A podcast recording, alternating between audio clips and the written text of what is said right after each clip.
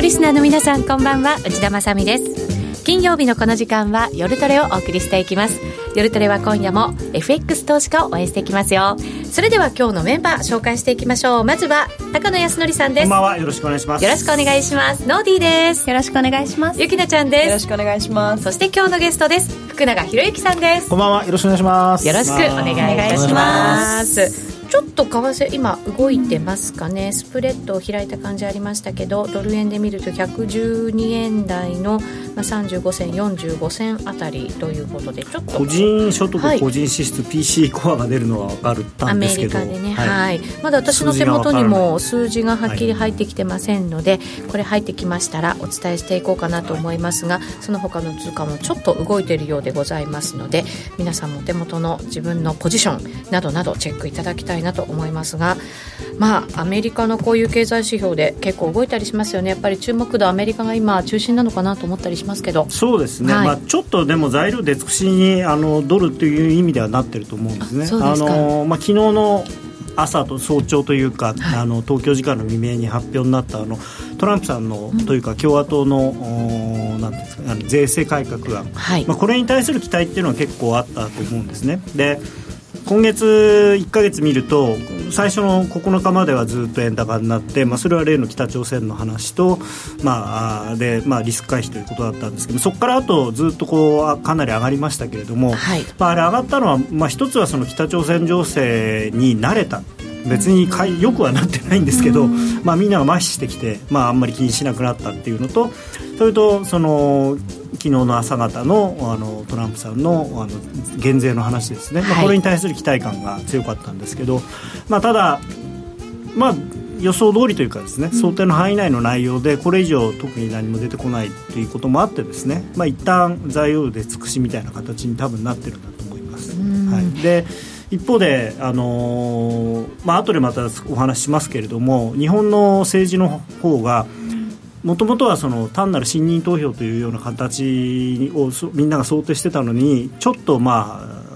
突然ねあの希望の党なんていうのができて、はい、で大丈夫なのっていう、まあ、もちろんあの自民党勝つとは思いますけれどもただあの前みたいにその楽勝で一体何議席取るのかなっていう話じゃなくて、はいまあ、どのぐらい減らすのかなっていう感じに雰囲気としてなってるので。そうですよね、ちょっと私たちも予想しづらい状況にはなってきてるそうというか、もうあまりにこう早くてよくわかんないですよね。はいただやっぱり選挙戦突入になると福永さん株の方はね、はい、やっぱりなんかなかなかこう、アノマリーでははい、えー、一応買いっていうねあの話ありますけど、はい、ただ今回は高野さんおっしゃるようにちょっとスピード感とそれからあと内容がですね、なかなかみんな読み切れないってところがあるので、はい、まあ、そういう意味では本当にあのちょっとどっちに行くかまあ、特にあの工事のところですかね、うん、あそこでどのぐらいのその人数がね、ね。出てくるかっていう、うんまあ、それによっておそらくマーケットもちょっと動きが出るかもしれないですね。うん、そうですね。はい。はい、今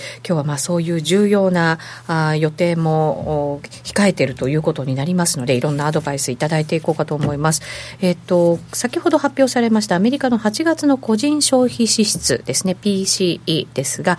前月に比べると0.1%増ということで市場予想と同じということですね。個人消費も前月に比べると0.2%増ということですから、これもですね、予想と同じ数字ということになります。えー、そして、コアの PC デフレーターですが、前月に比べると0.1%増、これは市場予想平均の0.2%増を下回ったという結果になっています。この辺ですかね、PC コアっていうのは、あの FOMC があの一まあ、一番重視してますよっていうふうにはっきり言ってる数字なので、はい、インフレが上がらないと、利上げがなかなかしにくいと、まあ、年内の利上げに関してはもう70%以上織り込んでるので、今更やらないってわけにいかないんですけど12月っていう感じですよね、はい、ただ来年、一体何回できるんだろうっていうことで、まだマーケットは来年1回ぐらいしか織り込んでないんですよね。はい。でかまあ、来年の末までで見てまだ2回弱しか織り込んでないので、あのまあ、一応 FOMC のあの予想としては来年の年末までで4回って言ってますから今年1回と来年3回、はい、来年3回、はい、まあただね、ああいうのって必ず多めっていうか あの、まあ、あの日銀さんもねあの来年再来年ぐらいには2%になるっておっしゃってますし皆さん大体ご自分のやっってることによって効果が出てちゃんとインフレが進みますよっていうことだから希望的観測というふうに捉えればまあそれはそれでいいんです ちょっとなんかあのね持ってる感じがありますよね。まあでも努力目標ですからね 努力目標ですからね、はい、そうしょうがない。はい、はい、為替ですが現在112円31銭から31銭。これがドル円ですね。ユーロドルは1.1823から24あたりの水準となっています。ドル円に関しては、まあ、20銭ほど下方向に振らされたということになります。またユーロドルなんかに関しましては20ポイントほど上に触れたような動きということになっています。それではこの後さらに詳しく伺っていきます。気になるレースが今すぐ聞ける。ラジオ日経のレース実況をナビダイヤルでお届けします。開催日のレースはライブで3ヶ月前までのレースは録音でいつでも聞けます。電話番号は0570-008460 0570-008460 0570を走ろうと覚えてください。情報量無料かかるのは通話料のみ。ガイダンスに従ってご利用ください。ラジオ日経では積水ハウス大阪特権支店の協賛で10月15日日曜日大阪梅田のアクセス梅田フォーラムで土地活用セミナーを開催します。日本とアメリカで大家さんをしているケント・ギルバートさんと税理士の奥村慎吾さんによる土地活用番組公開録音セミナーなど盛りだくさんの内容でお届けします。お申し込みはラジオ日経ホームページからどうぞ。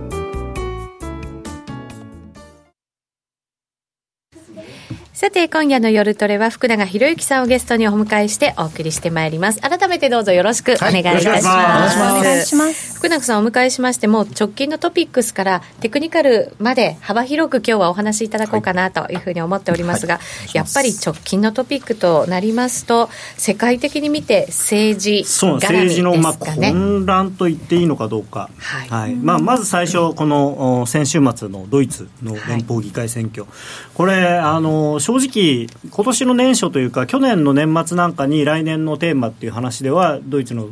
連邦議会選挙っていうのは結構言ってたんですけれども、はい、あのフランスの大統領選挙でマクロンさんが勝ってからはもうすっかり忘れてたというか もうまあ欧州は大丈夫だろうっていう雰囲気になったそうそうそう。あったのにで僕も先週もですねえっ、ー、とまあ AFD という右翼政党が、まあ、ちょっとだけ議席を取るだろうから、ちょっとそれはあんまりプラスのなんていうのポジティブな方向ではないですよねみたいなことは言ったんですけど、うんええ、ちょっとじゃなかったんですよね。なんか結構流したらしいですね。たんですよ。でこのあの今写真が出てるんですけど、まあちょっとねあのこれ左上の方がその AFD の、まあ、共同代表みたいのの一人の方なんですけど。女性なんです、ね、そうなんですね、まあ、女性なんですけど、えー、パートナーも女性という方で、はい、はい、でこのメルケルさんはちょっとねこう顔が渋い顔してますけどっていう、まあ、そういう。あえて選んだんですよね高野さん、まあまあまあ、高野さん最近のこうこだわりがそに現れがち。写真もまたねカラーで綺麗になってきましたよね 選ぶ写真がね。まあまあいろいろね。力が入ってきてるそうなんですよね、はい、プレゼンテーションやっぱり大事なんで、はい、そうするとねあの確かに、うん、あの選挙の結果としてメルケルさんの CDU、CSU というところが、まあ、一応勝ったんですよね、はい、勝ったんですけどただ、議席がですねまずここに書いてありますね。311から246と大幅に減らしてるんですね、これ多いですよね、50、はい、60近いってことですか？そうですね、すごく減ってるんです、それと、あと一番問題だったのが、まあ、なんだかんだ言って、その連立の枠組みは変わらないだろうと思っていたら、はい、その SPD という社民党がですね、えー、もうやめたと。だから要するに自分たちも153議席とずいぶん減ってしまったんですけど、それが、その理由がですね、結局、これ、いわゆる大連立というやつで、右派と左派が連立をしてたわけですね、中,、まあ、中道右派と中道左派ですけど、それってまあ中途半端というか、昔、日本でもね、自社差っていうのありましたけど、そのなんで自民党と社会党が一緒になってるの？っていう、そういう批判で、はい、でこれはまあその社民党側としては、やっぱり CDU なんかと組んでたから、その自分たちのなんていうのかな、いいところが分かってもらえなくて、こんな票になっちゃったんだと、はい、もうああそこと組むのはやめようって言ってこう、出ちゃったんですね、うん、出ちゃったというか、その連立をしないっていうふうに宣言をしちゃったんです。でじゃあその次第3党がどこなのかっていうとこれがその AFD というあの、ドイツのための選択肢というまああのーもともとはねあのユーロに反対するとかそういうあれだったんですけど今はその移民の問題であるとか、そういうことに焦点を当てていて、まあ、その中のごく一部ではあるんですけども過激な人は、まあ、ちょっとその第二次大戦の時の悪い思い出をこう思い起こさせるようなことを言うような人も中にはいるというような、まあ、右翼政党なんですね。で、はい、コメントにも、はい、まさかの大躍進だったねという、はい、はい、いただきました。94も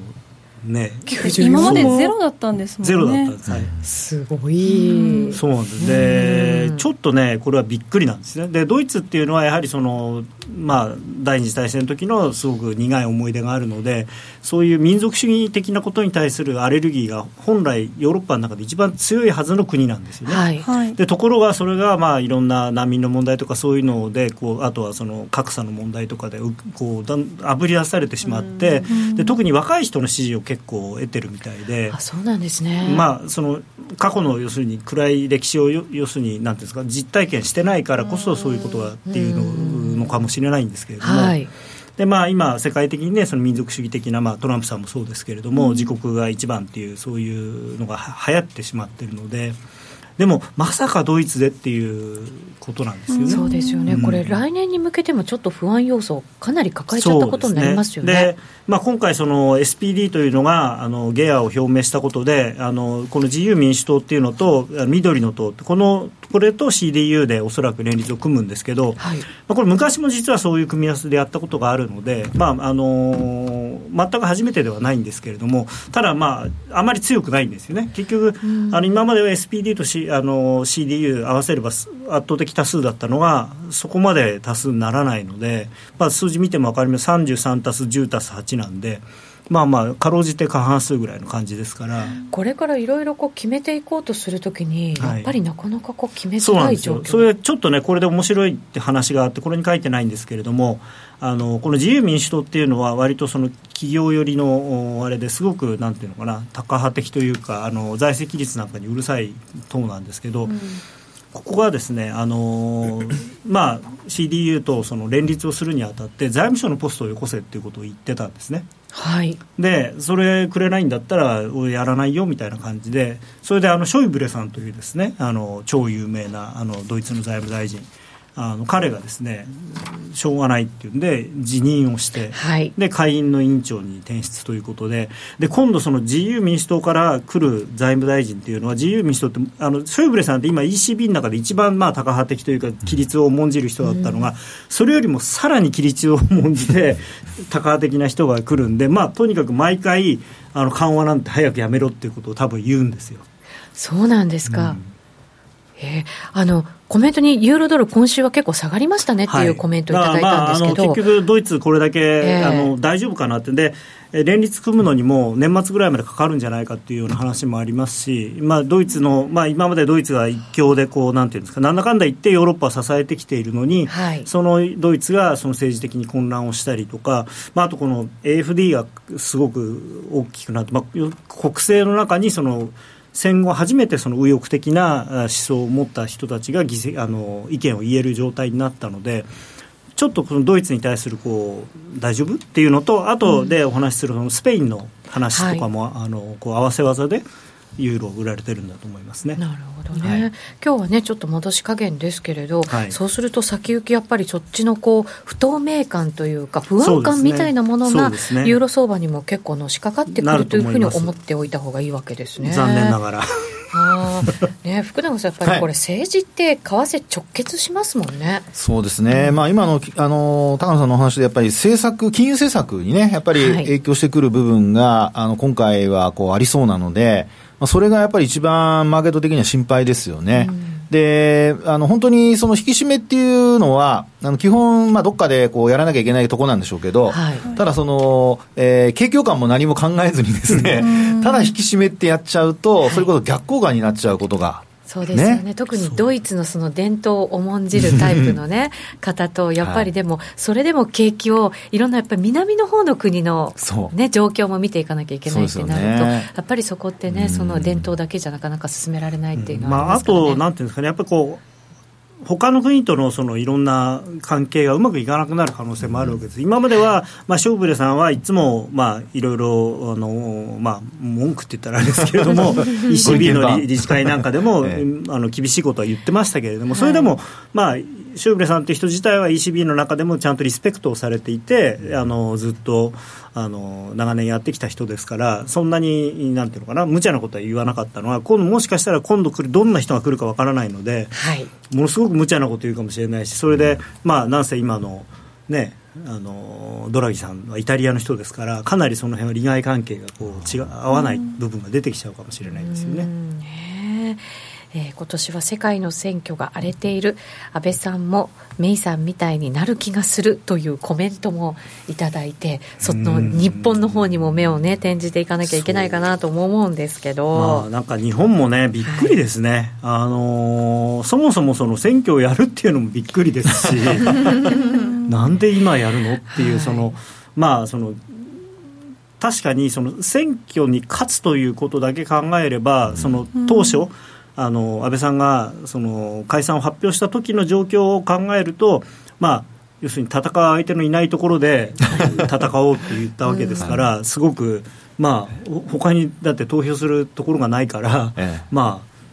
と思ったらこう急にねこの元ワールドビジネスサテライトの初代 キャスターの方が。また懐かしい写真をねこの2人がね多分知らないんで。肩パッドが時代を感じます気づくとこがさすがですね。さすが女性ですね。確かにこれバブルの頃ですねそういえばね。そうですよねまさにね。でもこの頃はね可愛らしかったんですよ。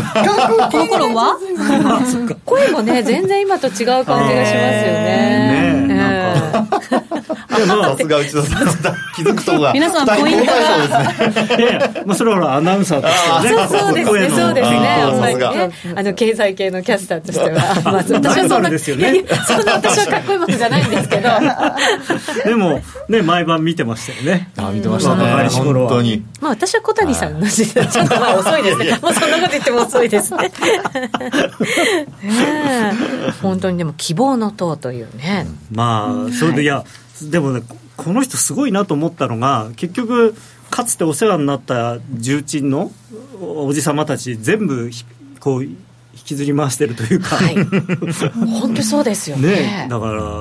いろんな党を渡り歩いて結局その、まあ、細川さんから始まって小泉さんでで最後はあの小沢さんって、全部自分がこう渡り歩いた党のボスですからそれがみんな集まってきてるっていう。本当コメントにも、えー、小池ゆゆりぴーゆりぴー って書いてありますけどやり手だなとしかし今政治がマーケットへの悪材料になってほしくないなやっぱりこれがね投資家トレーダーにとってのやっぱり一番の気持ちになってくると思う。んですまあ、あの本来はねその自民党一強ではなくてちゃんと対立する野党がいて、はい、健全な議論が行われて、政策が進むっていうのはすごくいいことだと思うんですけど国民にとってもね本当はいいことだと思うんですけれども。ちょっとね、そのやっぱり現状のマーケット、短期的に見ると、そのアベノミクスの後退っていうイメージになってしまうので、でそうすると今度、黒田さんもどうなるのかなとかっていうような、はい、そういうことで、まあ、これもまあ、不安感ですね、まあ、あの自民党は政権の座を追われるということは多分ないとは思うんですけれども、ただそれにしても今、思ってたよりもちょっとこう、一強時代から多少こう、はい、変化が出るかもしれないっていうことですよね。そうですね。そうなるとやっぱり今まであの日本はそれでも長期政権だっていう安心感があって、うん、あの海外の投資家のやっぱり見る目もそういうところはプラス要因だったと思うんですけど、ねはい、やっぱりその選挙がはっきり決まるまでっていうのはなかなかやっぱり手を出しづらいっていうことにも福永さんこれなってきたりするんですか、ね？うん、まあ、でもあの政策面でなんか出てきたときに、自民党とおそらくそんなに乖離はしないと思いますよ。あ野党の人たちも。野党っていうかこの小池さんが、小池さんそ自民党ですね。ついこの間まで自民党にいたってそうそうそう。だから党首でやってもですね、だから今度あの、まあ、あの僕たちは抱きつきと呼んでるんですけど、民進党から希望の党で、助けてみたいな感じでですね、あの受け入れる人たちが、要するに左すぎると、要するに自民党じゃなくてその、まあ、自民党以外の批判してた人たちが、あの希望の党に入ると、これは党内、多分まあもし勝ったとしても、はい、その後分裂じゃないですけどね、また揉める可能性あるじゃないですか。だけど、その辺をしっかりもう今、あの入り口の段階でブロックしようとしてますよね、一応話として、はい、全員受け入れるつもりはないと。だそうやって考えてるところを見ると、やっぱりしっかりしてるんですよ。だそういう面では、経済的な、まあ、あるいは政策の面でも、あの小池さんが考えてれば、例えば東京を、あのまあ、世界有数のね、もしもう一回都市に復活させるとか、まあ、そういうことはあのマーケットにとってはプラスの話なので、まあ、基本的にはですね、私がまあ個人的にはその小池さんのところの希望のところが勝っても、マーケットにはマイナス要因にはならないと思います。結構強気で見てるんですね、うん、そうですね。ねポジティブというか。っていうか、まあ、これまでのその発言だとか、うん東京都知事になってからの発言だとか、はい、ああいうのを見てても、基本的にその例えば福祉をやるとしてもですよ、あの経済削ってやるとかね、前のあの民主党の時のように、うん。はい、あの何か一番になってどうなんですかって、ああいう話は一切出てきませんから。からそういう意味ではね、経済やっぱファーストなんですよ。都民ファーストに加えて経済ファーストなんですよ。まあ決まる、決まらないのところがね、ちょっと不安感はありますけど、ね、そうですね、まあ、でもその辺は、僕は基本的にこれまでの発言だとか、あるいは政策の面だとか、東京都の運営なんか見てても、あの例えば築地とあの豊洲の問題にしても両方生かそうとしてるじゃないですか。はい、ああれなんかもですねやっぱりあのどっちか壊すとあのやっぱりどっちも立たずっていうことになりかねないので、まあ、あれは本当に折衷案ということで、まあ、両者としてはあまり痛み分けみたいな感じになってますけど、うん、ああいうのを考えると、やっぱり政策的にはバランスを取って考えていくってことになると思うので、あのまあ、基本マーケットにはマイナスには、あの仮になったとしてもですよ、当主になるかどうかがね、10日だから決まると思うんですけど、はい、もし今の段階である程度受け入れて、あの日本全国にあの候補者出せるとなって、まあ、世論事前の世論調査やるじゃないですか、それでもし優勢だとか勝てるってなったら、おそらく僕、小池さんは立候補すると思いますよね、まあ、だから、今週末の世論調査が結構ポイントなんですよ。もうあの日にちがないので、はい、今週末、大々的にあちこちいろんな報道機関が世論調査しますから、それで勝てる可能性がある、だから自分が党首として自民あの比例の1位になって出れば、これは勝てる、もしくは勝てなくても、かなりいいところまでいけると思ったら、おそらくあの都知事を辞任して出るんだ、ね、だから今、人事副知事女性にするって言ってるじゃないですか。まさにもう自分の代わりの人を探してるってところですよね。なんかでもねそのあとを誰にするかなんていうのもずいぶんやってるみたいだし、あとその選挙やるんだったらいつからできいつできますかって選管に聞いてるとかっていう話がね、いろいろ出てますよね、まあちょっとどこなのかなっていう。アベノミクスもだいぶちょっとふやけてきてますから。違うのをマーケット探し始めてるかもしれませんよ。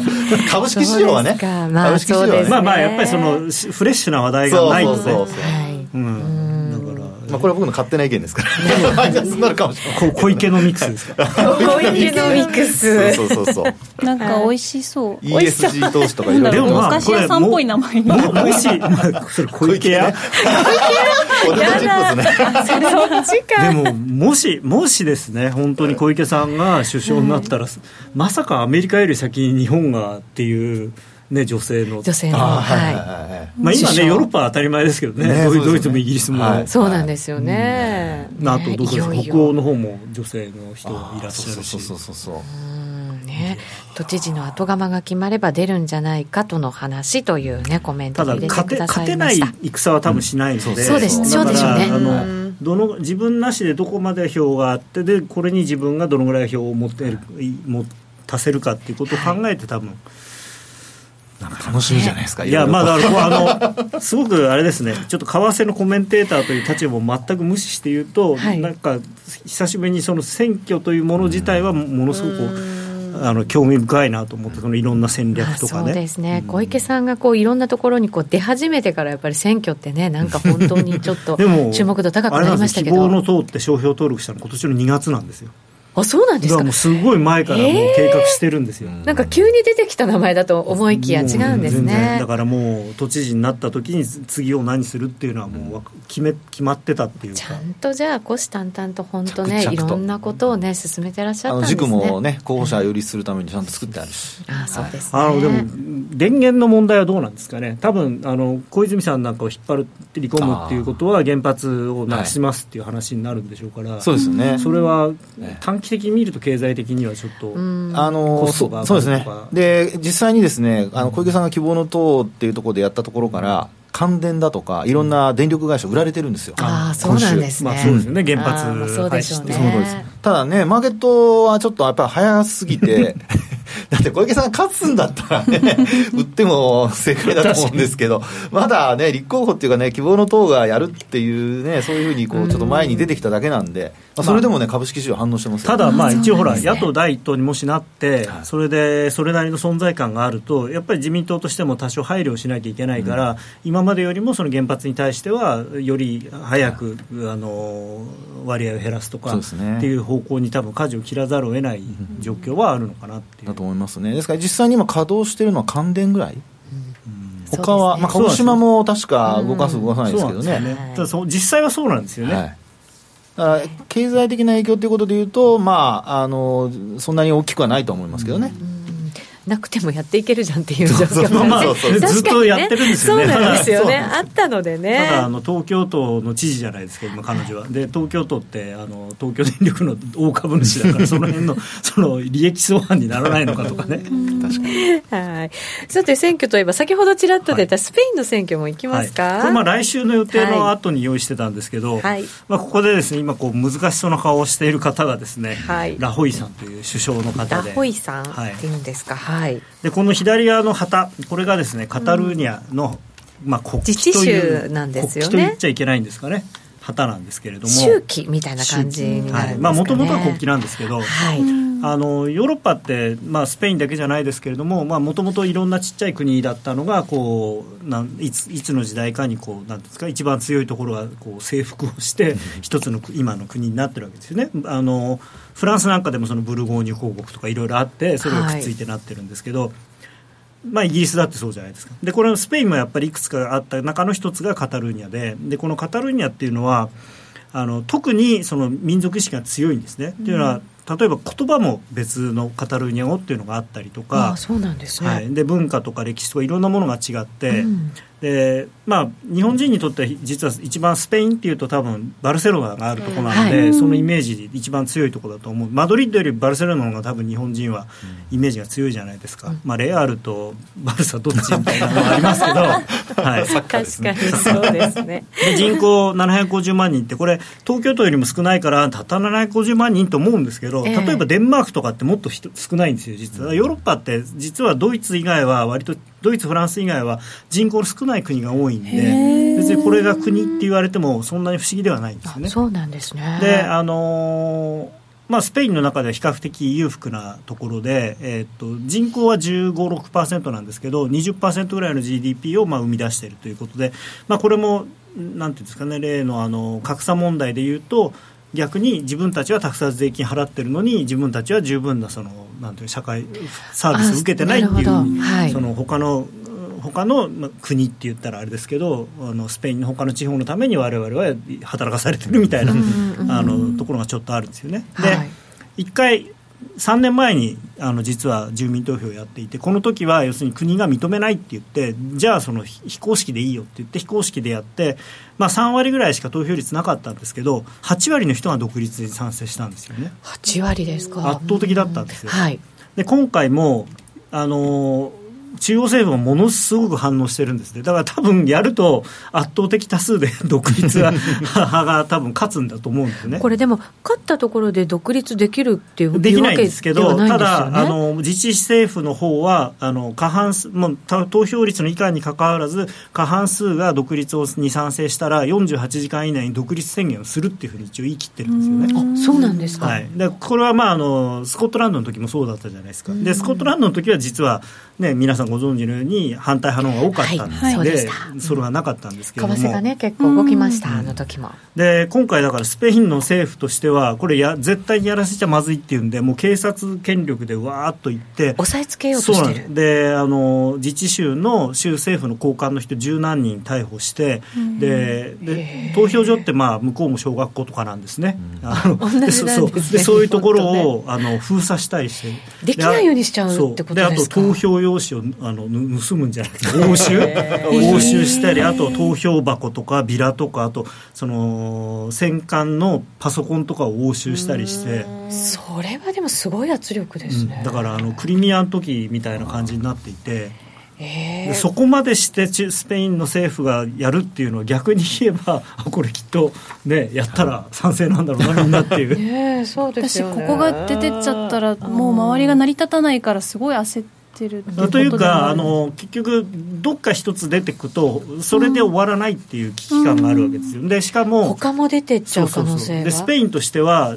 もしスペインがそれに先鞭をつけちゃうとじゃあ次スコットランドだじゃあ次どこだって言ってそのいろんな国でそういうことがはじ連鎖的に始まってしまうかもしれなくて今のそのヨーロッパの秩序みたいのが根底からこう覆ってしまう。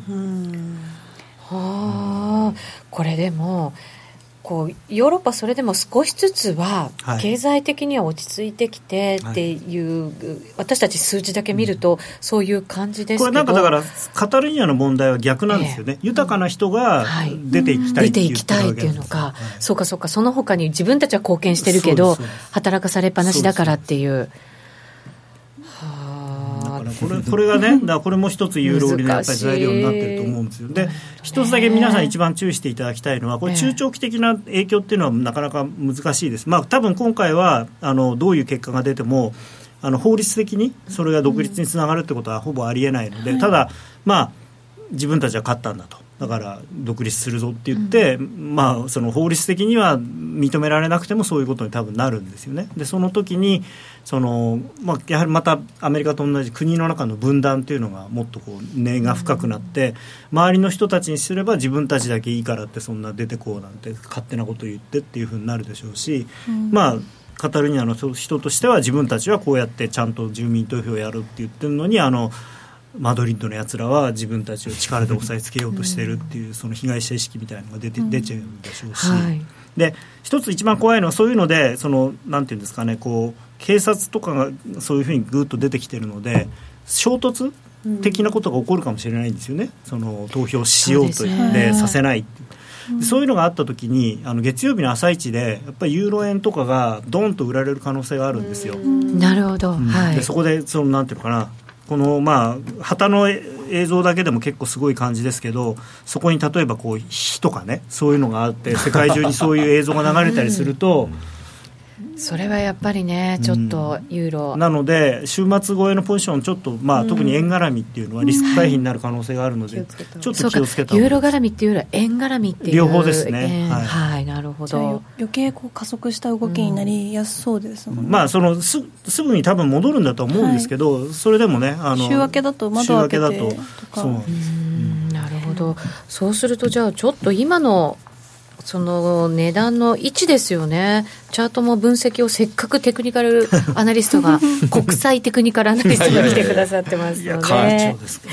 理事長、副理事長ですね。はい、なので。これでもね、はい、あの一緒にこれチャート見て話をした方がいいこれユーロドルの週足ですね、はい、はい、すごいねいいいいところで止まってはいるんですよね。いいところで止まっている、はい、ちょっと調整してきましたけど、ね、そうです。あのこれ1.4から下がってきて、はい、まあ、その半値戻しのちょっと手前まで行って少し今だれてるんですけれども、でも382のところで止まってるので、うん、まあ、この辺りで止まって割とよくあるパターンなんですよね。こう半値に行きそうで、ちょっと半値と382の間をうろうろしてで最終的にもう一回よっしょっていう感じになるっていう持ち上がるっていうパターンですかね。ああ、なるほど。うん。今の状況を見てると、こう、そのぐっと持ち上げてくれるのかなっていうのは、ちょっと疑問に思っちゃうんですけど。まあ、ただ、例えばこのスペインの問題なんかも、えー、まあ、長く尾を引く話では多分、まあ、あの、も本当の意味では長く尾を引くんだと思うんですよ。やっぱりその民族間の対立の問題なので。はい、ただ、その今盛り盛り上がってるというか、こう、わーっとなってるのに関しては、その一回、何かこの週末と、まあ、来週、再来週ぐらいあって、うん、そこで一旦多分落ち着くと思うんですよ。ある意味期限付き、うん、だと思います。あのそのなんていう瞬間最大風速的にはただもちろん根っこずっと引きずるとは思いますよ。うん、ああなるほどね、はい、そうですよ。あのねドイツの問題もやっぱりね。ね。あのまあ、ドイツもね、どうなるのかなっていう、ただ、まあ、ドイツはそのショイブレさんが自分から身を引いて、えー、それであとはこの下院議長っていう、まあ、日本でいうと衆議院議長になることによって、その全部の党をまとめようっていう、そういうことで、その重鎮が自らそのこう一肌脱いで、最後のご奉公じゃないですけど 的な感じだと思うんですよね。かなりそのショイブレさんはキーマンなんだと思うんですけど。はい福永さん、どうですか、はい、このユーロドル、今、週足を出していただいてますけど、はい、これを見ていただくと、どんな分析をされるんでしょう？今ですね、これ、うん、えっと、資料のもので見ると、ユーロドルの週足、これ、一目均衡表ですよね。ね。はい。えー、でこれで見ると、おまあ、38.2%ぐらいのところで止まって戻してるっていうか、下髭つけてるって感じなんですかね。そうですね、髭でタッチして、えー、タッチしてですもんね。はいですから、あの本当にその今の高野さんのお話あったように、あのまあ、一時的で終わるか、あるいはそれがあの本格的になんかこう、複雑化していくのかっていうところは、やっぱりこの水準、38.2%の水準をもう完全に本当に割り込んでしまうのかどうかっていうところが、はい、まあ、週足で見たとき、例えばさっきの高野さんの話で言うと、まあ、休み明けですよね。早朝マーケットが始まったときに、うん、まあ、そういった映像を見て下の方にどんと離れるとか、そういうふうになると、もうあの下方向に加速する可能性が出てくる。そうすると、この基準線ぐらいまで下がっちゃうそうですよ、ね、しまう可能性が出てくる、基準線というと、この青い線ですよね、はい、かなり下です、結構下ですよね、ねこれだってあの、窓開けて上昇が始まってから、全然こう、調整しないでここまでの上昇ってきましたもんね、だから初めての調整ぐらいに言ってもいい調整だと思うんですけど、ね、まあ、ただ、ちょっとね、この上がり方もすごい早いって早いんですよね、スピード感がね、ありましたよね、はい、でいろんななんかこう、テクニカル上のその節目をどんどん勢いを持って抜いてきたってところありましたから、うん、でも、その何年も抜けなかったレンジをこう上抜けてっていうところなんですよね、まだね。あのですから、これ、週足なので、えー、その週初の段階の値動きと、週末にかけての値動きっていうのが、変わってくる可能性はあるんですよ。はい、っていうのも、この、あの、まあ、今週、先週になるんですが、この下髭見ても、結果的にあの週初は、まあ、週初からこう週号にかけて下落しても、はい、週末にはちょっと戻してるっていう状況になってますから、ですから、まあ、あの先ほどの話で言うと、まあ、繰り返しになるかもしれませんけど、朝方ドンって売られて、万が一ですよ、売られて、でその後加速しても、まあ、どっかであの、まあ、止まる。でその止まるきっかけが、まあ、何になるかなんですけど、僕、これ見るとですね、1.15あたりのところに、これあの、この昔の高値、ね、そうそうそうそうですね、さすが。すみません。釈迦に説法です。全然全然。失礼しました。えっと、この2016年の、えっと、5月、4月ぐらいかな、3月ぐらいかな？そうですね。のこの上髭のあるところですか、そうです、上髭のところですね。そういうのが、あの、きっかけとして、あの到達すると、はい、あの売り込めないなと思ったらすぐにこう、うん、跳ね返されるっていう、まあ、要は買い戻しが入るっていうところになりやすいんですよね、うん、金融政策的にはやっぱり引き締めの方向だっていうのはやっぱりね、ええ、周知の事実ですもんね。まあ、その週末の時点でこの382にまた回復してたりすると結局すごい長くあの下髭引いた形になるんで、うん、まあ、その次の週買いやすいですよね。そうですよね。買いやすくなります、ね、そうですね。まあ、底堅い感じにも、今日もね、一日見てると、そんな感じの動きもありますから。ね、この政治の話はすごく難しくて、はい、あの経済の話と政治の話と両方あるので、経済、まあ、やっぱり最終的には経済の話が、あのまあ、もちろんよっぽどその政治的に本当に経済がおかしくないようなことがあれば別ですけれども、はい、あの短期的な政治の混乱っていうのはその経済を根本から覆すようなことってあんまりないじゃないですか。はいもちろん急急にね日本の社会体制が変わって あのなんか社会主義になるとかっていうなら別ですけど、極端なことが起きない限りですよね。ちょっと不透明感が増して一旦こう売られたりとかっていうのはあるんですけど株にしても、うん、でもそれってそんなにね続く話では多分ないんですよね。はいそうすると経済の方をやっぱり重視した動きに、ね、いずれはそっちに修練してくるだろうっていう、うん、そう考えるとやっぱり今、はい、あのもしかするとですけれども ECB が、まあ、今これからその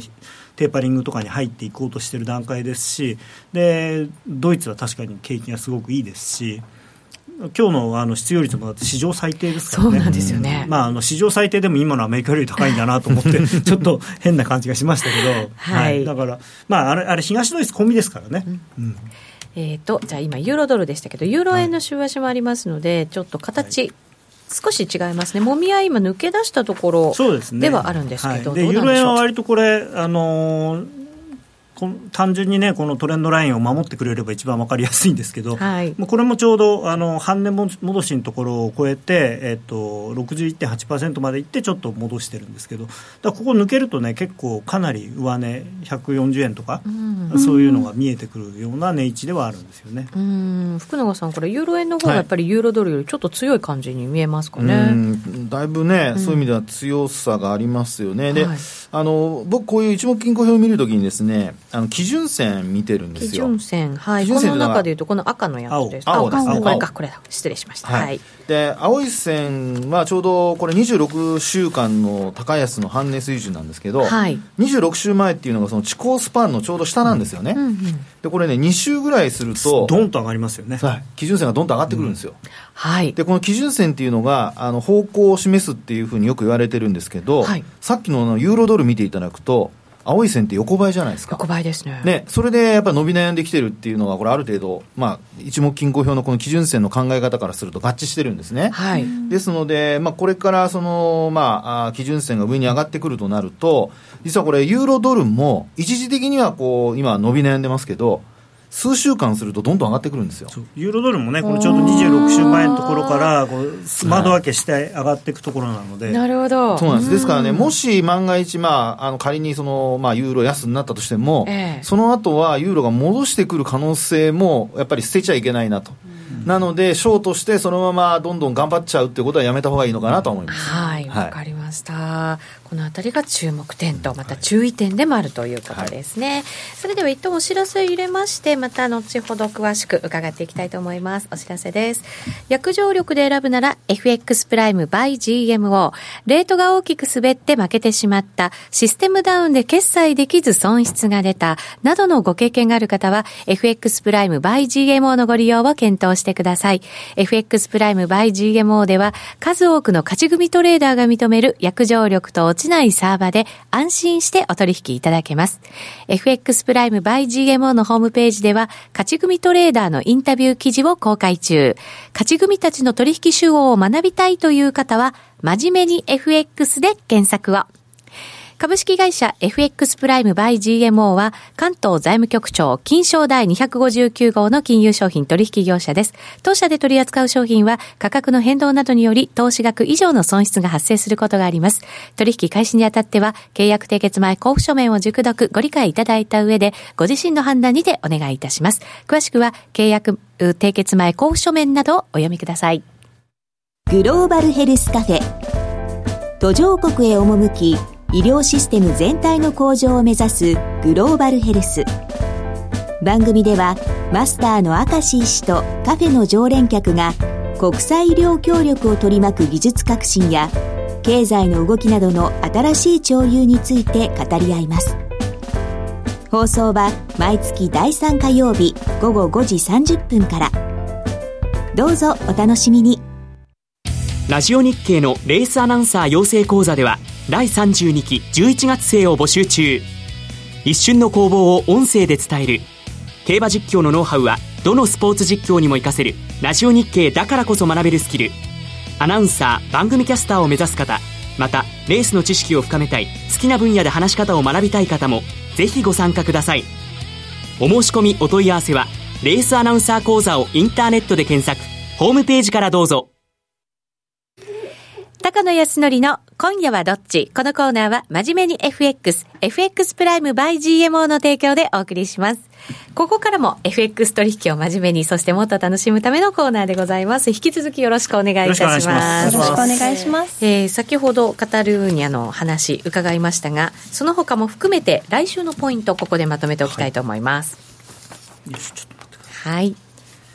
そのスペインのカタルーニャ州、まあ、ね、まずは明日、はい、明後日ですね、日曜日、カタルーニャ州のその独立の是非を問う住民投票と、ここはだから住民投票の結果というよりは、どういう状況になるのかっていうのが注目ですね。あの、まあ多分投票がもしどういう形にせ行われれば独立派が多分多いんだと思うんですけれども、はい、結果は見えてるんですよね。ただその正常な状態形では行われないのはもう分かってるので、本当にできるのかっていうところも含めてそ、ね,、こから見なきゃいけないんですね。はいはい、でそこでまあそのまあ、なんていうんですかね、その警察の方がなんか勇み足というか、はい、変なことをしたりとかしないとまあいいなと。あんまり混乱がないといいんですけど、ねうん、押さえつけすぎちゃうっていうのもね、ね怖いですからね。で月曜日は単管があるんですけど、はい、単管どうですかね？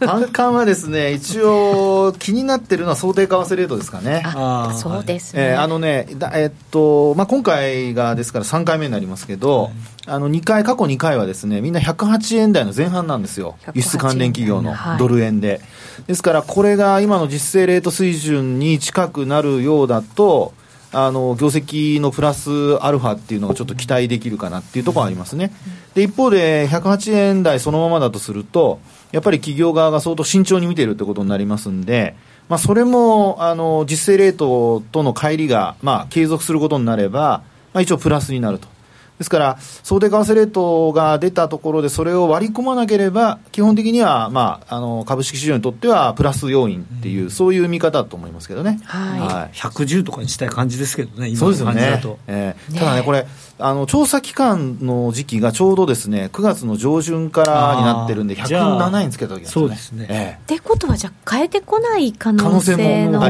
りますかね。そうなると、じゃあ、こうやっぱりプラス要因で、うん、隠し財産ある。そう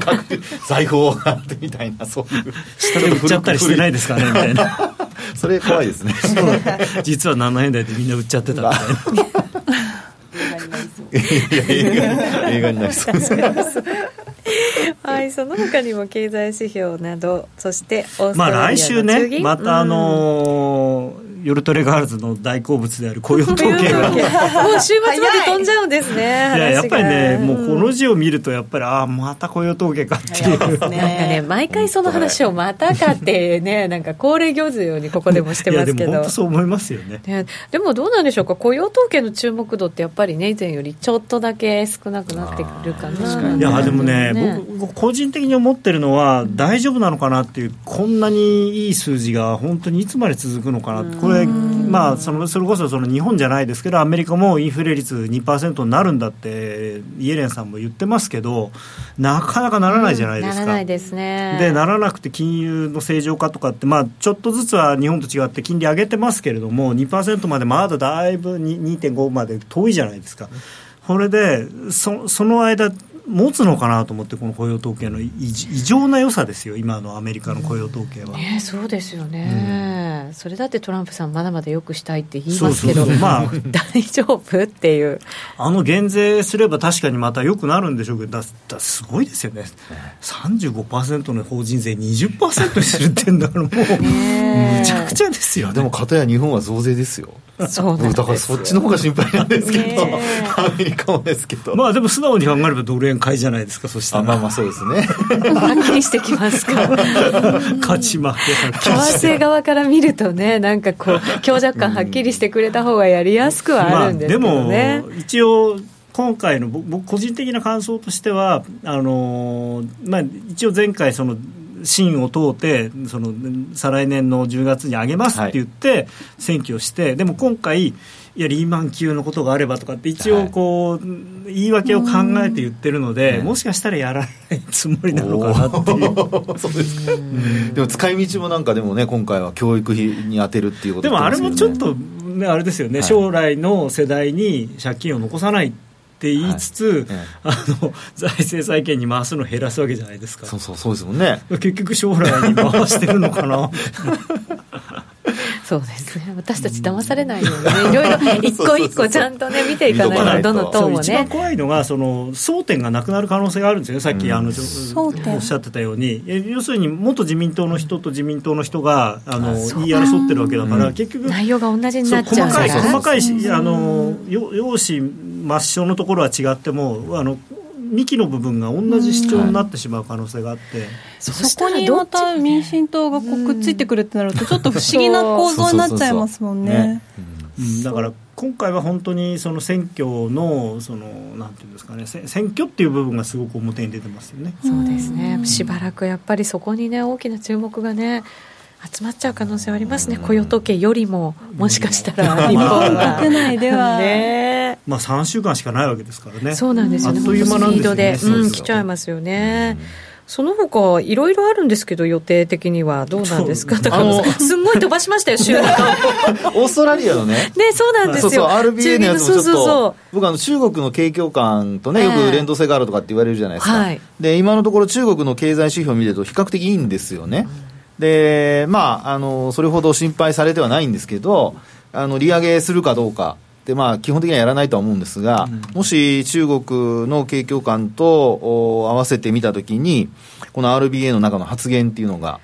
どんなふうにちょっとね、出るのか。あの断るごとに結構ネガティブな発言が多いじゃないですか。ね、あの難しいのが今オセアニアあのオーストラリアとニュージーランドはとにかくあのちょっとでも為替が上がると文句ばっかり言われるそうなんですよ。あのねなんか数字までになんか関わってくるでしょ？うこれぐらい言っちゃダメみたいな。そこはだからでも素直ですよね。やっぱりあの、まあ、日本だってほら 日本だって本音で言うと円安がいいわけじゃないですか、そのまあ、その必ずしもいいわけじゃないですけど、そのまあ、大企業の方にとっては、円安傾向の方がありがたいことが多い、でその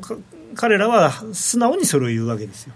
いやね、オーストラリアドルは高すぎるとかね、ニュージーランドドルがかなり評価されて昔は言わないって いうのがね、なんかやっぱりね。でも、あそこまで、オーストラリアにしてみれば、隣の国があそこまでもう毎回毎回言ってんだから、うちも言わないと損するみたいな感じになって、言ったもの勝ちになっちゃいますね、そう、言ったもの負けっていうか、負けたいんですよ、強くなりたくないんだから。そうそう。負けが勝ちってやつですね。本当そうだね。なんか変な話ですよね。でも、友達がオーストラリアであの留学支援の会社やってて、だからオーストラリアドル高くなると日本からあのお客さん来なくなるから嫌だっつってああ、なるほどね。やっぱりね、そういうのもまあね、あるでしょうけどね。はい。なので、このオーストラリア中銀の政策金利の発表、3日の火曜日ということですね。そうですね。まあ、あと ECB の議事録なんかも本当は大事だと思います。はい、そうですよね。なんか結構ほらだってその引き締めの方に向けていろんな話し合いがされているのが、ここでやっぱりちょっとこう明るみに出てくるというかはっきり目の当たりにねできるわけですからね。まあ、あの欧州は本当に政治的な混乱とかいうことを考えなければ、はい、あのドイツなんかも絶好調ですし、うん、まああの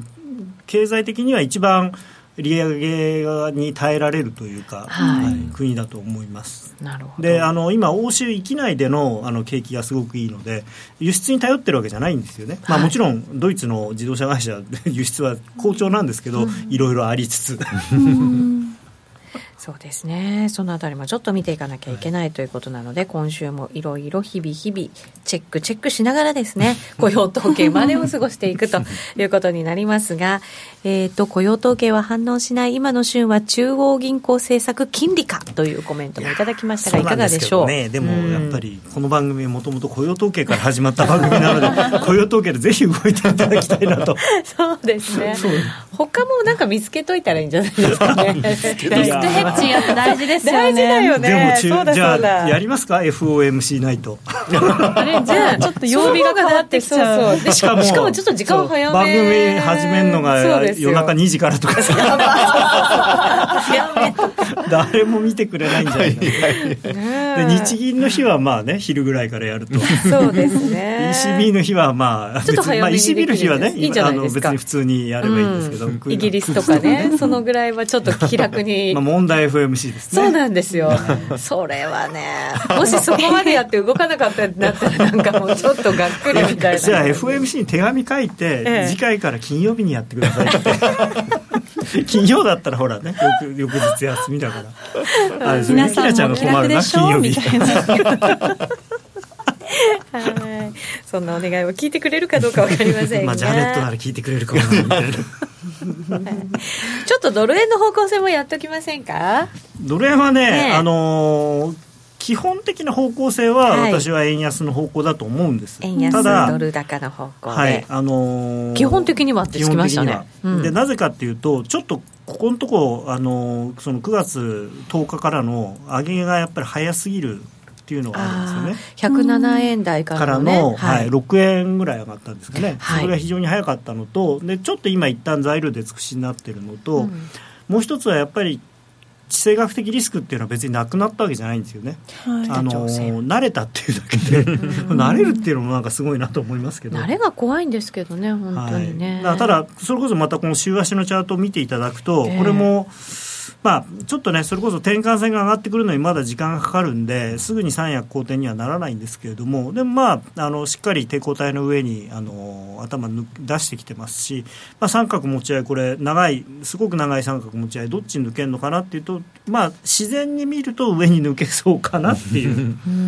これもでもなんか、一気に流れ変わった感ありますよね、足元ね。そうですね、まあ、あのだから9月の前半、あれだけ売ったことによって、そのえー、その分なんていうか、勢いがついたっていうか、戻りも早かった。ゴムもこうやって引っ張ると、バチンってなるじゃないですか。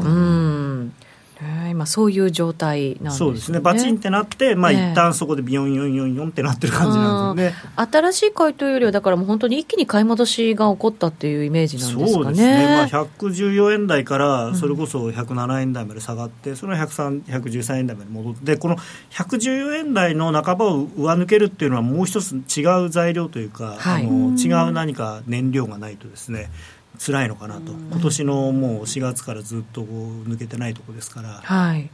でちょうど上からの抵抗線も115円ぐらいまで今下がってきてるんで、そうですよね、はい、ここからですよね本当のね、うん、正念場というか。そうですね、ね、福永さんどんなふうに分析されますか？そうです。この週足で見ると僕一番注目しているのは地高スパンなんですけどスパンはい。地高スパンがですねちょうどあのこれは転換線のところで止まってるんですよね。ちょうどぶつかってる感じですね下からね、えー、であの今日もリアルタイムではちょっと一旦売られてるじゃないですか、はい、ですのでこの地高スパンのところであの押し返されてる感じなんですよ。ああ、そうなんですね。はい。ね、ただですね、今この水準で、まあ、推移しているとなると、ええ、来週はこの転換線抜けてくる。そうそうそうそう。ですね、自然に抜けちゃいますね。横にで、横にね。スライドするだけで抜けてきちゃうので、そう考えるとですね、あの、今週、まあ、今晩ですけど、ずどんと押し返されない限りは、まあ、やっぱり円安方向の目が残るという、そういう状況かなというふうに思いますけどね。ほど、えー、ドル円も、まあ、一回、一旦ね、売られましたけど、今、少し上値、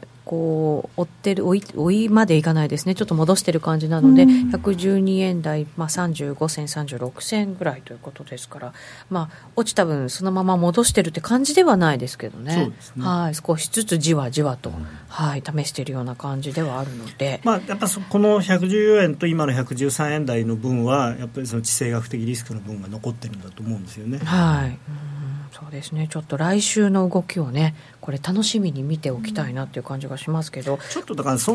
このなんていうんですこの23週間みたいに一気に上がるっていうのは、あんまり期待しない方がいいと思います、ね、少しスピード落ちる感じですね。じわじわっていう感じで。もみ合いもしながらっていう、まあ、114円から115円っていうところはや,、うん、やっぱり時間はかかるそうですね、うん、こう抜けていかなきゃいけないものがね、超えていかなきゃいけないものが結構ありそうですからね。うんまあ、でもこれもそれこそね、こうずっとこのまま、まあ、年末になっちゃうな、このままずっと右に行けば、そのうち上から 下がってくる線を抜けるんですけどね。なんかそんなのこう他力本願的な感じでもいいんですかね。まあそれでも抜けるんじゃ抜けるんですけど、ね、下がらないっていうのは大事なことで、はい、そのなんていうんですかねトレードもね負けないっていうのは、負けなければ最後は勝つっていうのと一緒で。うん下がらなければ上がると。そうですね。調整もねい。ろんな形があって値幅で取ったりとかやっぱり時間的な調整があったりとかね。やっぱりでも値幅で下がるよりは時間的なその横の調整の方が強いっていうことなんですかね。どうなんですか？横っていう調整になるとねサイクルになっちゃうんで日柄とかになっちゃいますよね。ですから、ただ今のこの、まあ、週足だとか日足の動きを見ていると、はい、どちらかというと値幅で調整しているパターンなんですよ。うん、あそうなんです、ね、さっきの高さんの話もあったように、こう急激に戻すっていうパターンで、はい、値幅で調整しているパターンなので、うん、そういう意味ではあの動かなくなると、もう日柄で調整に入るってことになると、相当長引きますよね。だ逆に言うと、抜けるんであれば、もう来週以降、はい、10月に入って、一気に円安に触れるっていう方が、はい、僕はこの流れからすると、抜けやすい抜けやすいかなと思います、ね、例えばね、あのー、それこそ安倍さんがすごい頑張って。そう希望の党何するものぞみたいな結果になるとかね、材料はいろいろある時ですよね。いろいろありますよ。そうですね。雇用統計もありますからね、うん、はい、まあ来週っていうよりはだからやっぱりその後ですよね。10月の後半。はい。そうですね、はいまた来週の番組も見ていただきたいなと思います、えー、高野康則の今夜はどっちこのコーナーは真面目に FXFX プライム by GMO の提供でお送りしました。引き続きユーストリームの限定配信がございますのでお時間許す方はぜひぜひご覧になってください。それではラジオの前の皆さんとはお別れです。皆さん良い週末を。さようなら。さようなら